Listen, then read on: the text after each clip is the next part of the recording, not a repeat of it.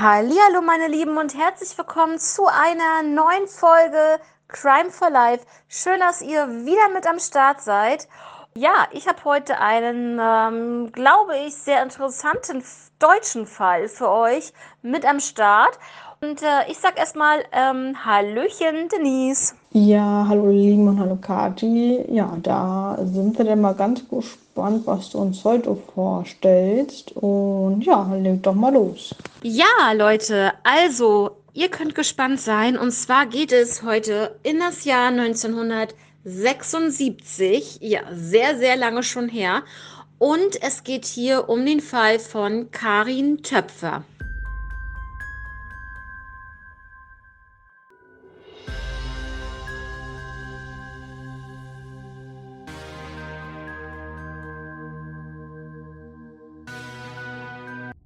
Karin war zu diesem Zeitpunkt 1976 zehn Jahre alt und ähm, ja, ich sag mal so, äh, ihr Verschwinden hat man so ein bisschen in Zusammenhang gebracht mit einem damals bekannten Serienmörder Joachim Kroll, aber der wurde später ausgeschlossen.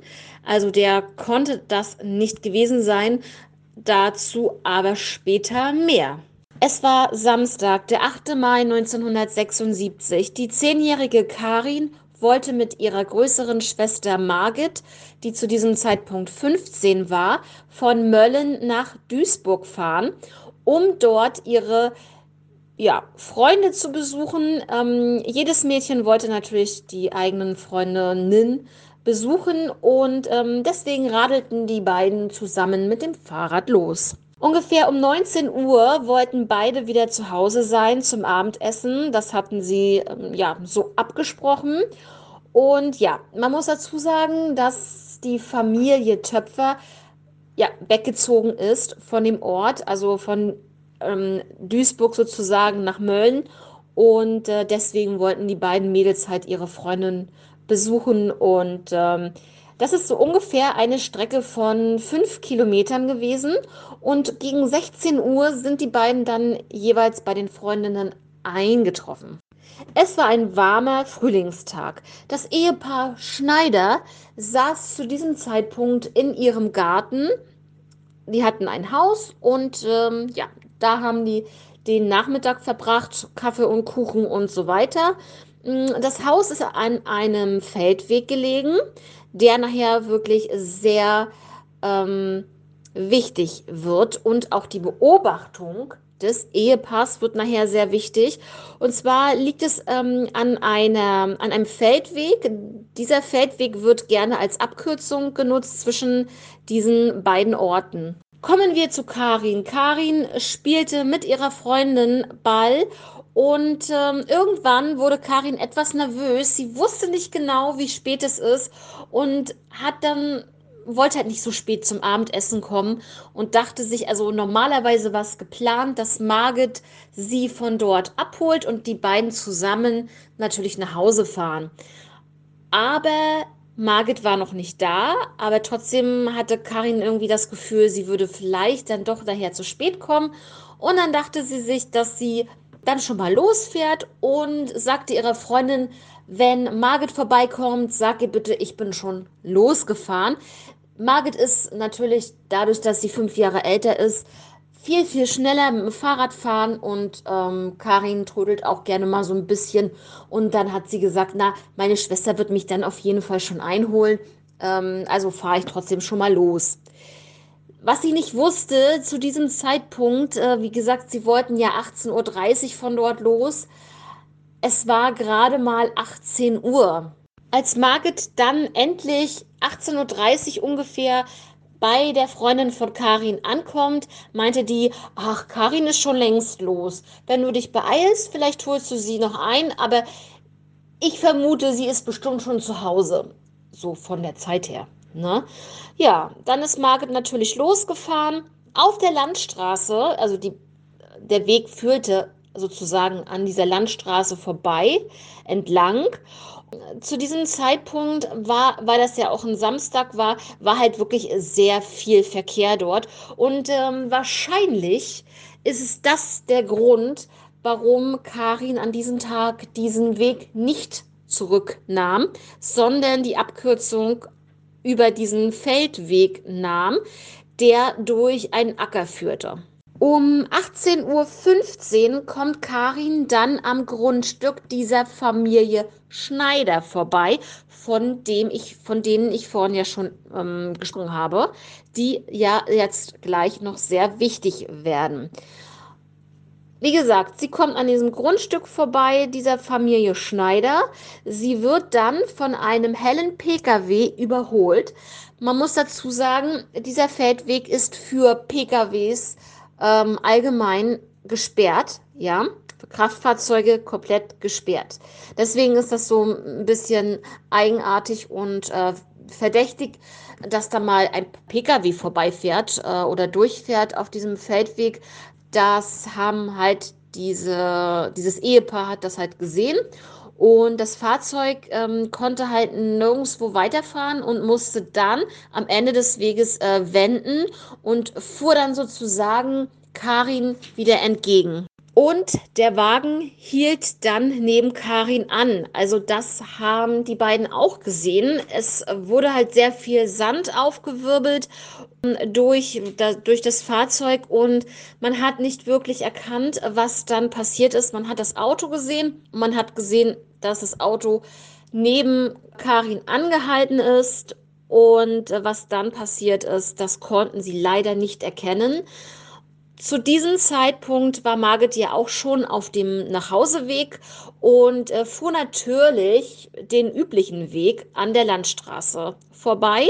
Und äh, dann kam sie zu Hause an. Also sie wunderte sich, dass sie Karin unterwegs nicht sah, war dann zu Hause und äh, zu Hause war es dann so, dass die Mutter natürlich gesagt hat, äh, Margit, wo ist denn die Karin? Ist die nicht bei dir? Und sie dann nur entgegenbrachte, sie ist wohl schon früher losgefahren. Vielleicht hat sie die Abkürzung genommen. Ich werde mal schauen äh, und ihr entgegenfahren, falls sie vielleicht wirklich irgendwie Blumen irgendwie an dem Feld Blumen pflückt oder so und sich deswegen irgendwie abgelenkt hat mit irgendwas. Und deswegen ist Margit dann zu diesem Feldweg gefahren. Als Margit dann an diesem Feldweg ankam, hat sie dann doch tatsächlich das Fahrrad von äh, Karin dort gefunden und ähm, hat dann beide Räder nach Hause geschoben. Aber sie hat ihre Schwester nicht, ge nicht gesehen, gar nichts. Also sie hat noch sich umgeguckt, aber keine Spur von ihrer Schwester. Ja, und jetzt, jetzt kommt ja die Zeugenaussage, die hier in diesem Fall ich wollte gerade sagen, alles verändert. Nein, nicht wirklich. Aber es gab halt eine Zeugenaussage, dass zu diesem Zeitpunkt, als Karin vermisst, als vermisst galt, 15 Kilometer in einem Waldgebiet eventuell Karin zur gleichen Zeit gesehen wurde. Ja, und zwar sahen sie Karin, ich sag's jetzt einfach mal, wenn es sie wirklich gewesen ist, ähm, mit einem Mann, der ein Kind festhält und vor sich her schiebt. Dieses Kind soll halt Karin gewesen sein. Und ähm, ja, da ist halt nichts wirklich groß bei rausgekommen. Die Vermisstenmeldung ging von den Eltern zu diesem Zeitpunkt dann auch schon raus. Aber es gab zwei große Probleme zu diesem Zeitpunkt. Und zwar Problem Nummer eins, sehr, sehr großes Problem, war, es gab zu diesem Zeitpunkt, zu dieser Zeit einen Druckerstreik. Das heißt, auch die ganzen Zeitungen haben gestreikt, die Magazine haben gestreikt, nichts, nichts konnte man machen, um sie zu finden. Man hat dann natürlich versucht, auch, ähm, ja, ich sag mal, ähm, Flyer zu drucken. Und das hat man dann tatsächlich in der Polizeistation gemacht weil, wie gesagt, Druckerstreik war. Ist unfassbar, oder? Ähm, kann man sich ja heutzutage gar nicht mehr so wirklich vorstellen, dass man da überhaupt nicht ähm, irgendwelche Suchmaßnahmen äh, durchführen kann ähm, oder Zeugen äh, suchen oder ähnliches, weil ähm, ja, heute ist das alles natürlich online ähm, zugänglich, ob es jetzt bei Facebook ist, ähm, Instagram, TikTok oder sonst wo. Es ist ja wirklich, ja, zu dieser Zeit ging das halt nun mal nicht anders. Und äh, ja, dass die sich da beholfen haben bei der Polizeistation, fand ich wirklich, ähm, ja, sehr krass. Das zweite große Problem entstand eigentlich durch dieses durch diesen Druckerstreik, ja, und zwar, dass Gerüchte aufkamen. Warum? Weil, ja, weil man halt nicht so wirklich wusste, was ist jetzt nun Sache. Und jeder hat sich dann so was dazu gesponnen, ähm, was mit ihr passiert ist. Und ähm, ja, also alles so ein bisschen äh, kurios zu dieser Zeit, ja.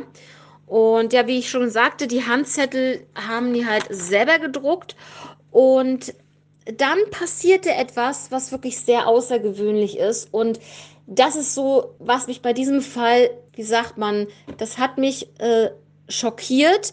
Das ist mir auch im Gedächtnis geblieben, weil ich diesen Fall schon mal ähm, irgendwo gelesen hatte.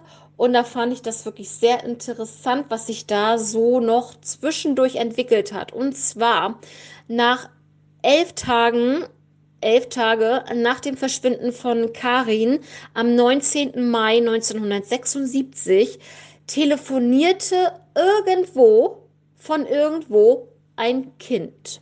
So, und jetzt sage ich mal, was dieses Kind ähm, gesagt hat, beziehungsweise dieses Kind hat eine Vorwahl gewählt. Höchstwahrscheinlich kannte das Kind nur diese Vorwahl und hat eine x-beliebige Nummer danach gewählt.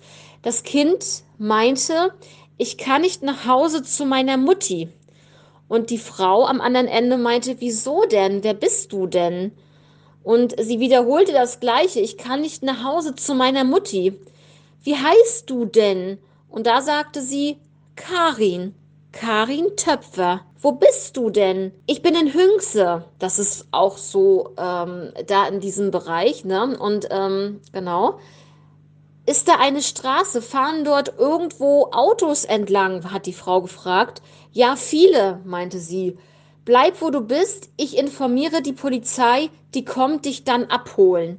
Das war noch so das Letzte, was die Frau sagen konnte. Und danach wurde einfach aufgelegt. Also da kam jetzt keine Reaktion von dem Kind mehr. Und da ist halt die Frage, hat das Kind aufgelegt? Wurde es erwischt? Beim Telefonieren, was ist danach passiert und ähm, was danach passiert ist, so in etwa. Da kommen wir gleich dazu. Was ich jetzt interessant finde und das für die 70er Jahre wirklich, finde ich, sehr fortschrittlich ist, ist, dass die Polizei Tests machte mit dieser Frau, die angerufen wurde. Und zwar ist es so, dass ähm, Karin und Margit, ihre Schwester, so gleich geredet haben, die gleiche Stimmfarbe hatten, wie sie sich ausdrücken und so. Das war eigentlich relativ gleich. Und sie haben so einen Test gemacht mit der Frau, dass mehrere Mädchen bei dieser Frau angerufen haben, also so wirklich durch das Telefon, so dass man halt die gleiche, ähm, ich sage mal, ähm, ja, was kann man dazu sagen, ähm, die gleichen ähm, Verhältnisse hat, wie das halt damals war, als angeblich Karin Töpfer ähm, bei der Frau angerufen hat. Und jetzt kommen wir dazu, was das Ganze jetzt gebracht hat und was herausgekommen ist. Es kam dann auch tatsächlich heraus, dass die Stimme die die Frau wiedererkannt hat, die Stimme von Margit war. Von allen Mädels, die angerufen haben, hat sie gesagt, das ist die Stimme. Und da geht man dann auch stark davon aus, dass es sich hier wirklich um Karin Töpfer handelt, die bei der Frau tatsächlich angerufen hat. Und jetzt, Denise, jetzt bis zu diesem Zeitpunkt kannst du ja mal sagen, was du jetzt ähm, ja, was ist deine Meinung dazu? Was meinst du? Wurde sie festgehalten? Und ähm, ja, was sagst du zu diesem Fall bis jetzt? Also ich kann mir ganz gut vorstellen, dass sie da erwischt wurde, wo sie da telefoniert hatte von dem Täter, ähm, dass er das mitgekriegt hat. Das kann ich mir ganz gut vorstellen. Ansonsten hätte sie sich ja dementsprechend, glaube ich, nochmal irgendwie gemeldet. Aber bis zu diesem Zeitpunkt, ich muss ganz ehrlich sagen, ich fand das sehr krass, dass, ja, dass die Frau, also ich finde es natürlich super, dass die Frau dann auch zur Polizei gegangen ist und so und dass das dann mit der, mit der ganzen, mit der Stimme und so weiter, mit dem, mit der Stimme, mit dem Stimmtest durchgeführt wurde und dann bestätigt wurde, das kann nur sie gewesen sein. Und ähm, ja, also ich finde es krass. Das bedeutete aber wiederum, wenn man jetzt bestätigt hat, dass sie dort bei der Frau angerufen hat, dass sie elf Tage nach ihrem Verschwinden immer noch am Leben war. Ja, weil es, wie gesagt, ähm, weil sie am 8. Mai verschwunden ist und am 19. Mai war ja der Anruf bei der Frau. Das heißt, man hat definitiv dort das Lebenszeichen von ihr gehabt. Man wusste aber nicht, was ist jetzt passiert und ähm, was macht der Täter, wie reagiert er darauf, wenn er das jetzt wirklich mitbekommen hat, dass sie jemanden angerufen hat. Ne? Ja, also man geht davon aus, dass es ein ähm, Sexualverbrechen ist und dass sie vielleicht ähm, in einer Wohnung festgehalten wird. Sie kannte wie gesagt, ähm, wie ich vorhin schon erwähnt habe, nur diese Vorwahl, als sie dort mal wohnte. Deswegen kannte sie die Vorwahl, ja. Und zwar war das Hüngse, ja. Ähm, einen Monat nach der Ausstrahlung bei Aktenzeichen XY am 5. November 76 wurden dann aber leider Karins sterbliche Überreste 50 Kilometer von der letzten Sichtung entfernt gefunden. Ja, also der Fall wurde am 5. November 76 ausgestrahlt und circa einen Monat später im Dezember wurden, äh, wurde dann äh, ihre Leiche gefunden. Dann kommen wir noch zu, gleich zu einer interessanten Sache dazu. Genau, und zwar hat man sie an einer Landstraße, ähm, wo so ein Parkplatz, also auf so einem Parkplatz an einer Landstraße gefunden. Sie wurde vergewaltigt und ermordet. Ich weiß nicht, wie sie darauf kommen, aber man meinte, dass der Täter noch andere Straftaten an Kindern verübt hat. Und zwar in Raum Köln, zwischen 1969 und 1971. Wie sie jetzt drauf kommen, das weiß ich leider nicht. Das wurde einfach nur mal so erwähnt. Und ähm, ganz zu Anfang hatte ich ja auch erwähnt, dass man ja da am Anfang davon ausgegangen ist, dass der Serienmörder Joachim Kroll seine Finger mit im Spiel hat, äh, in diesem Fall von Karin Töpfer. Aber vielleicht wurden dadurch, dass sie vergewaltigt wurde, ja ähm, verschiedene Spuren an ihr gefunden von anderen na, Mädchen noch oder Frauen, wie auch immer. Und zwar war in einer Zeitung ein Bericht zu finden vom 4. August 2021, also noch nicht so lange her. Und zwar ging es nämlich darum, was ist denn jetzt nun? Warum ist Joachim Kroll in diesem Fall nicht ein Tatverdächtiger? Und zwar, ähm, wie gesagt, sie wurde vergewaltigt und erwürgt. Ja, erwürgt auch. Und zwar gibt es folgende Sachen, die ihn ausschließen können. Erstens, er besaß keinen Führerschein und kein Auto. Gut, ich sage jetzt mal kann er sich alles ähm, besorgen. Er kann auch Auto fahren. Äh, irgend, er kann auch von einem bekannten Auto nehmen. Also das ist für mich jetzt nicht irgendwie so ausschlaggebend, ne? von meiner Seite her. Aber das hatte die Polizei so gesagt. Zweitens, er hatte ein Knieleiden. Und ähm, wenn er jetzt nicht mit dem Auto dort unterwegs war, dann zu Fuß vielleicht aber er konnte halt äh, dementsprechend durch das Knieleiden keine langen Strecken zu Fuß zurücklegen. Das wäre Nummer zwei gewesen. Nummer drei, ähm, dass der Zeitraum einfach nicht gepasst hat und ähm, dass es halt so ist, dass sie ja im, am 8. Mai entführt wurde und auf jeden Fall ähm, ja, bis ähm, Oktober, November äh, festgehalten wurde. Und jetzt kommt's, denn Joachim Kroll wurde schon am 4. Juli 76 festgenommen.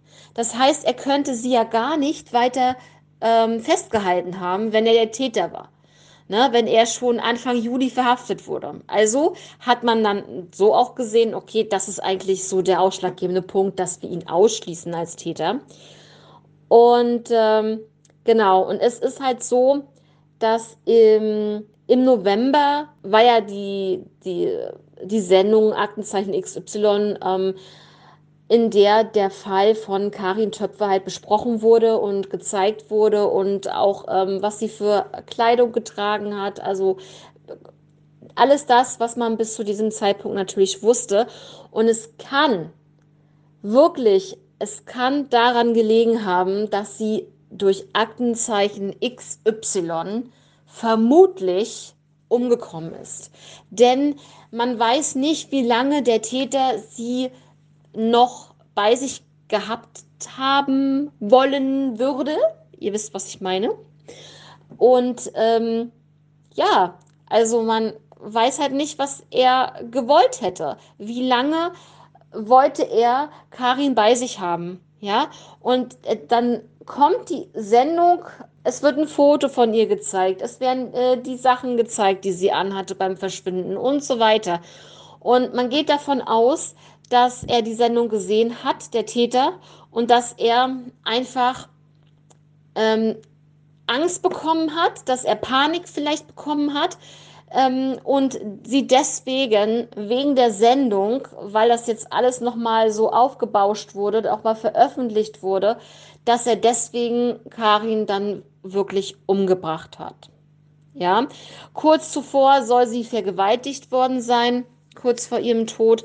Aber man kann halt natürlich dann auch nicht sagen, was in der ganzen anderen Zeit gewesen ist von Mai bis November. Ja, genau. Und ja, vielleicht ist es wirklich so, dass er sich einfach sagte, ja, jetzt muss sie sterben, weil ansonsten kommen sie mir irgendwie auf die Schliche. Das finde ich ja auch komisch, also auch allgemein, ne? Wie sind sie darauf gekommen? Also ähm, ich sag mal so, sie wird ja eine Weile schon gelegen haben. Ich glaube, ähm, durch die Kälte hat sich der Körper nicht so sehr zersetzt. Dass sie da vielleicht ähm, rausgefunden haben, dass sie wirklich ähm, vergewaltigt wurde, ja, aber man hat keine DNA-Spur gefunden. Also ich habe nirgendwo irgendwas gefunden, dass man jetzt irgendwie DNA-Spuren gefunden hat an der Leiche. Und das ist ja so dieses Fatale, dass du dann halt, äh, ja, wenn du da nichts hast, dann hast du den Täter nicht. Da kannst du mit nichts vergleichen. Ne?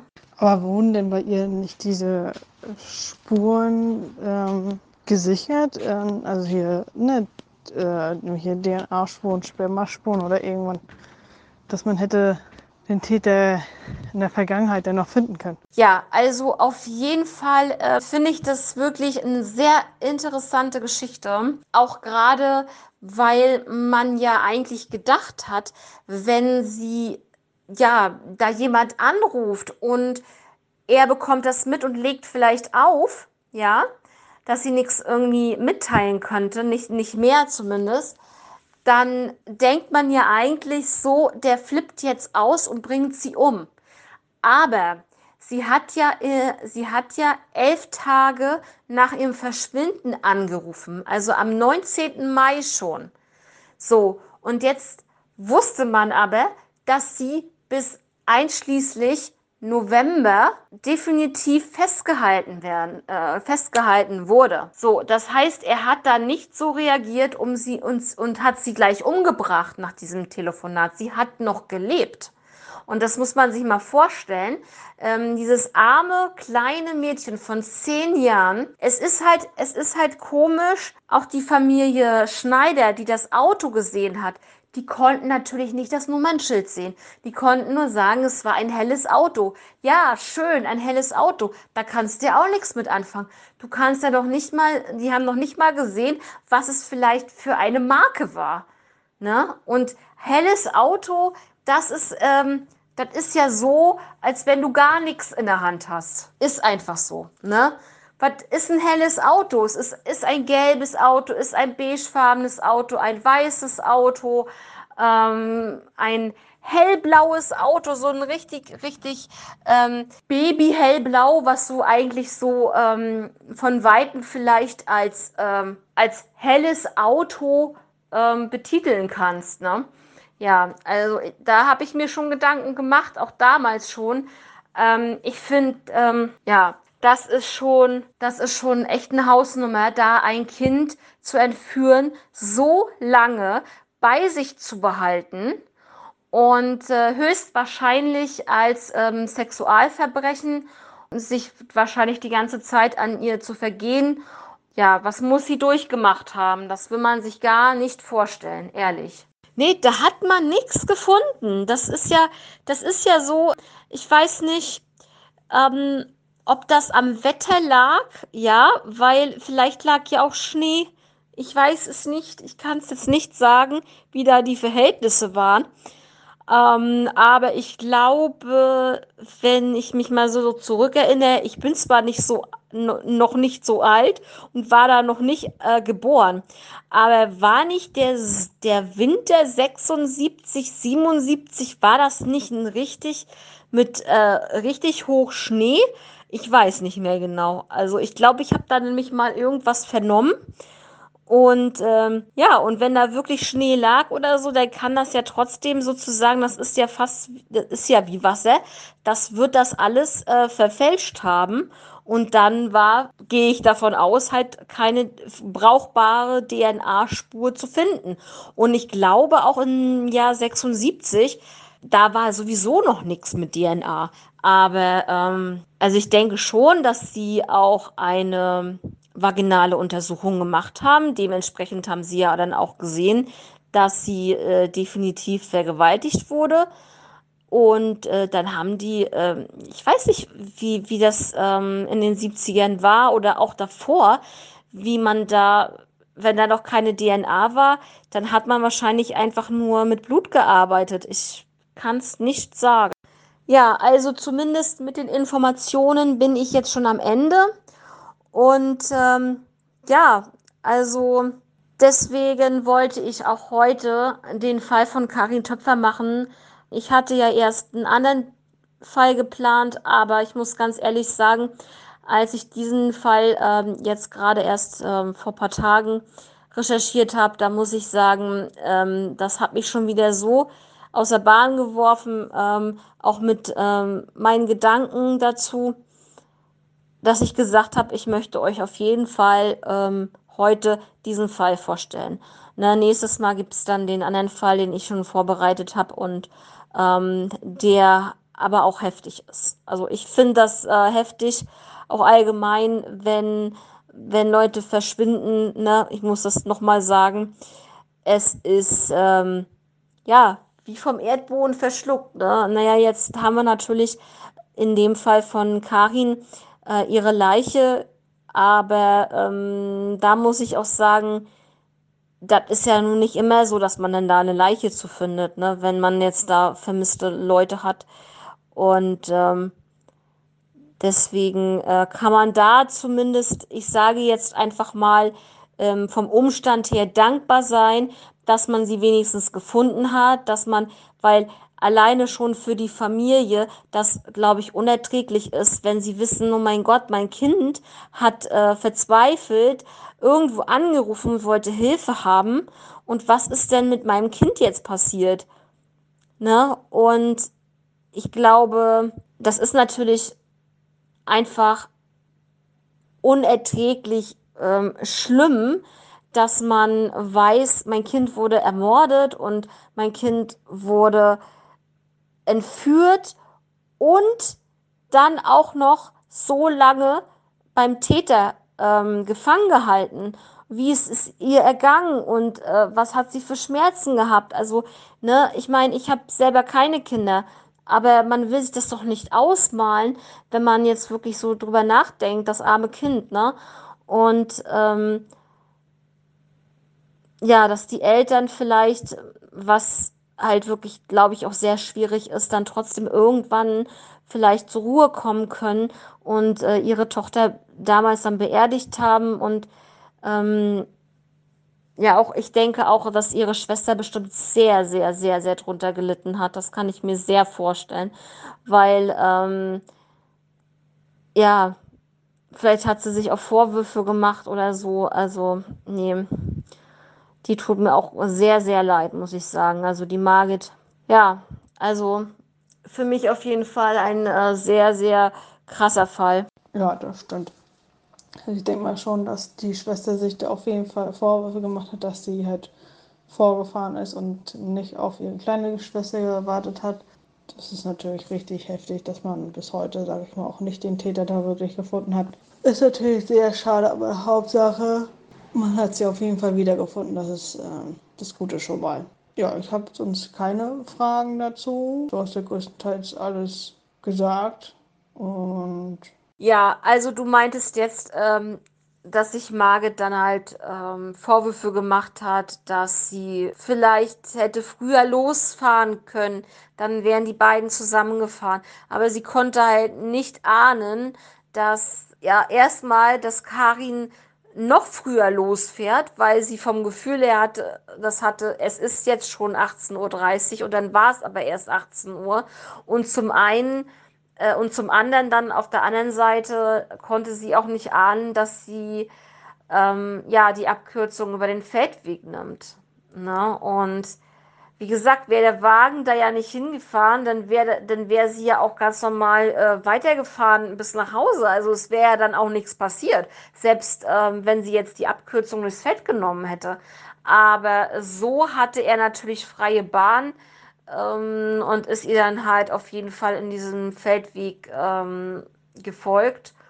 Und ja, das ist auf jeden Fall, also ich glaube auch nicht, ich glaube auch wirklich nicht, und das finde ich sehr, sehr traurig, dass dieser Fall nochmal geklärt wird. Also ich hoffe es natürlich, inständig hoffe ich das, weil ähm, Leute, guckt euch das Foto von Karin Töpfer an. So eine süße Maus, ehrlich. Ähm, sie trägt eine Brille und sie ist einfach goldig. Also ich finde sie echt goldig. Und deswegen, das ist echt sehr, sehr, sehr, sehr traurig. Ne? Und das war schon so Ewigkeiten her, ist Wahnsinn, ey. Naja, Leute, ich hoffe, dass euch der Fall ähm, zugesagt hat. Vielleicht kannten einige Leute von euch schon diesen Fall, obwohl der halt schon wirklich sehr, sehr alt ist. Aber ja, ich finde halt, alte Fälle müssen gerade alte Fälle müssen immer wieder, immer wieder benannt werden und erzählt werden, damit, ähm, ja, damit das nicht in Vergessenheit gerät. Ne? Ansonsten würde ich mich jetzt schon mal verabschieden, euch ein schönes Wochenende wünschen, dir Denise auch natürlich und dann hören wir uns auf jeden Fall gesund, hoffentlich gesund und munter am nächsten Samstag wieder. Dann hat Denise wieder einen Fall für euch, bin ich gespannt. Und ähm, ja, würde jetzt einfach sagen, macht es gut, passt auf euch auf. Und Denise hat jetzt das Schlusswort und wir hören uns am Samstag. Ciao. Ja, vielen Dank für den Fall. Und äh, ja, wie Karte schon sagte, wir hören uns nächsten Samstag wieder mit einem Fall von mir. Und bis dahin ein schönes Wochenende. Tschüss.